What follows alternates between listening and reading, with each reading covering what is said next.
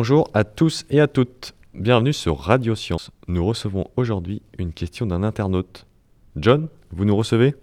Bonjour, oui, je vous reçois. J'ai entendu parler des solutions électrochimiques pour stocker de l'énergie. En quoi consistent-elles réellement et sont-elles applicables à notre monde aujourd'hui? Excellente question.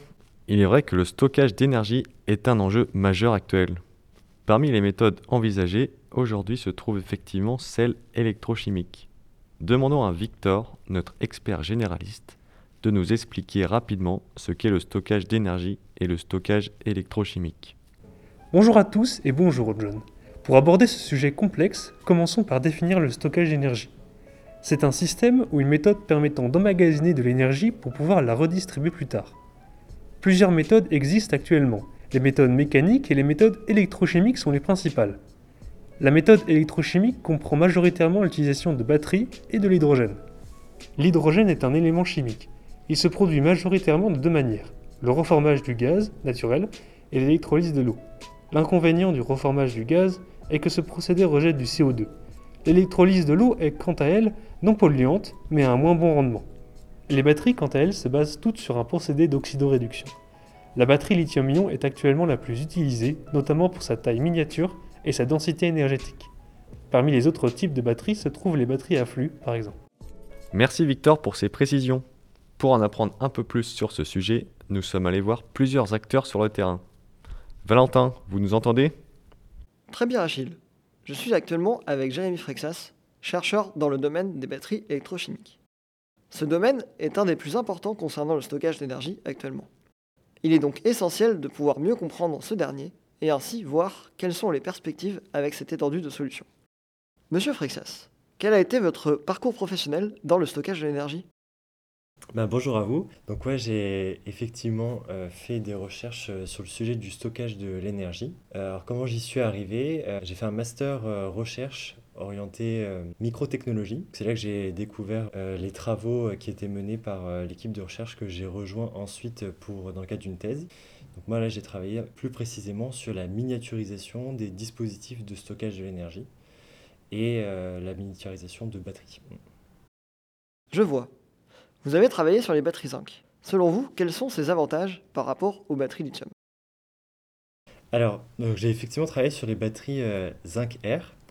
Donc en gros, pour comprendre euh, la complémentarité avec d'autres technologies de batterie, il faut avoir en tête que euh, dans une batterie, vous avez deux électrodes et vous allez avoir des, réactions d'oxydoréduction qui vont se faire à chacune des électrodes. L'intérêt des batteries métal R et particulièrement zinc R, c'est qu'il y a une des électrodes qui est un matériau poreux, donc un matériau avec plein de petits trous, qui va laisser passer l'oxygène qu'il y a dans l'air. Et donc la réaction, en gros, qu'il y a dans une batterie euh, métal R, c'est lorsqu'on décharge la batterie, l'oxygène rentre dans la batterie et va venir oxyder un métal, donc en gros on va venir rouiller un métal. Et c'est cette réaction d'oxydoréduction qui va permettre de libérer des électrons et donc de faire passer un courant qui va venir alimenter ensuite un système euh, qui est branché à cette batterie. Et lorsqu'on recharge la batterie, ce qu'on fait, c'est qu'entre guillemets, on dérouille le métal, donc en fait, on, va réduire l'oxyde, et l'oxygène revient entre guillemets dans l'air. Donc c'est une sorte de batterie respirante. Et donc l'intérêt, c'est que ben, il y a une partie de la matière active qui est l'oxygène, qui est donc dans l'air. L'intérêt de cet oxygène, c'est qu'il est, euh, disponible en très grande quantité, et surtout, il n'est pas embarqué à l'intérieur de la batterie alors que dans une batterie classique, les, matériaux actifs sont contenus dans les électrodes.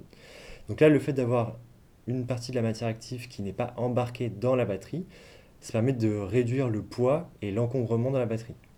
Donc c'est l'intérêt principal d'avoir des batteries où vous allez avoir une densité d'énergie qui va être très importante, c'est-à-dire une quantité d'énergie par unité de volume de la batterie qui va être assez importante. Donc en fait l'intérêt de ce genre de batterie par rapport à du lithium-ion, c'est euh, de pouvoir alimenter des systèmes qui ont besoin euh, d'énergie euh, en continu et pour lesquels on n'a pas forcément envie d'aller remplacer la batterie régulièrement. Donc c'est le cas par exemple des balises qu'il y a le long du littoral qui vont envoyer des signaux aux bateaux, ce genre de choses. C'est le cas aussi de certaines balises ferroviaires. Donc globalement des choses qui sont à un accès assez limité. Et c'est pour moi une des applications que je connais le mieux des batteries Zinc R, c'est tout ce qui va être dispositif auditif Donc euh, la plupart des dispositifs sont alimentés avec ce genre de piles et non pas avec des piles boutons au lithium parce qu'il faudrait changer les piles beaucoup plus souvent.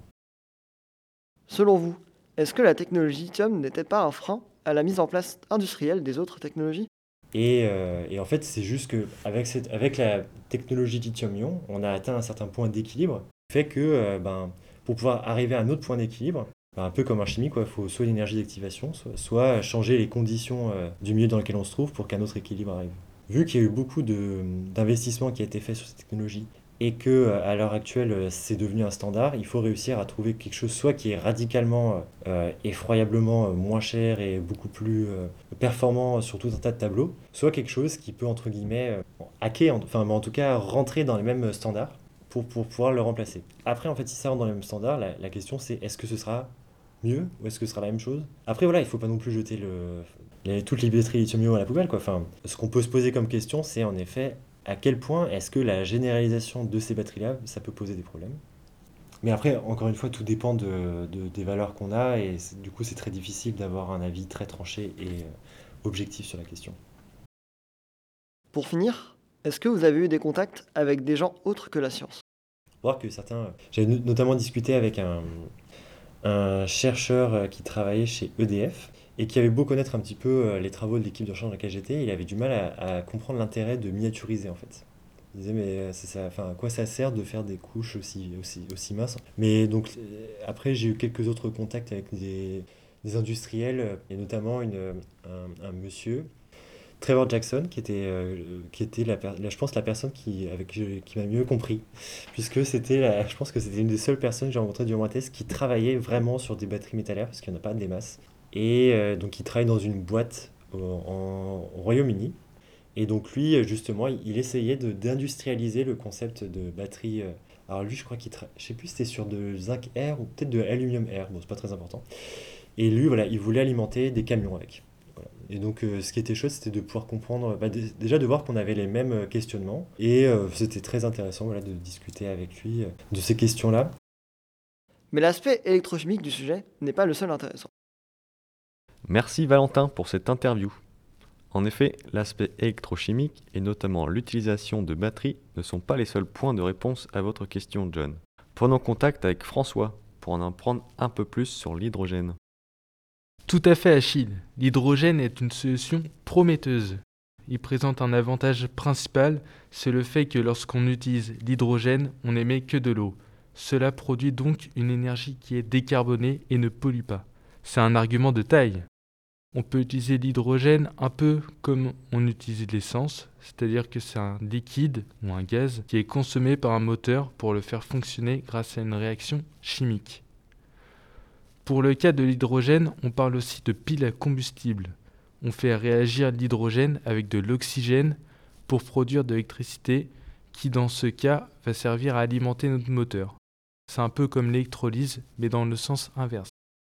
Tout cela a l'air vraiment bien, mais comme nous a dit Victor, la production émet du CO2. Effectivement, il existe deux méthodes pour produire de l'hydrogène. Elles peuvent émettre du carbone, mais on peut déjà proposer des solutions plus vertes pour y pallier. La première est le vaporeformage du méthane. On prend du méthane et on le fait réagir avec de l'oxygène. Cela va nous produire de l'hydrogène, mais aussi du CO2.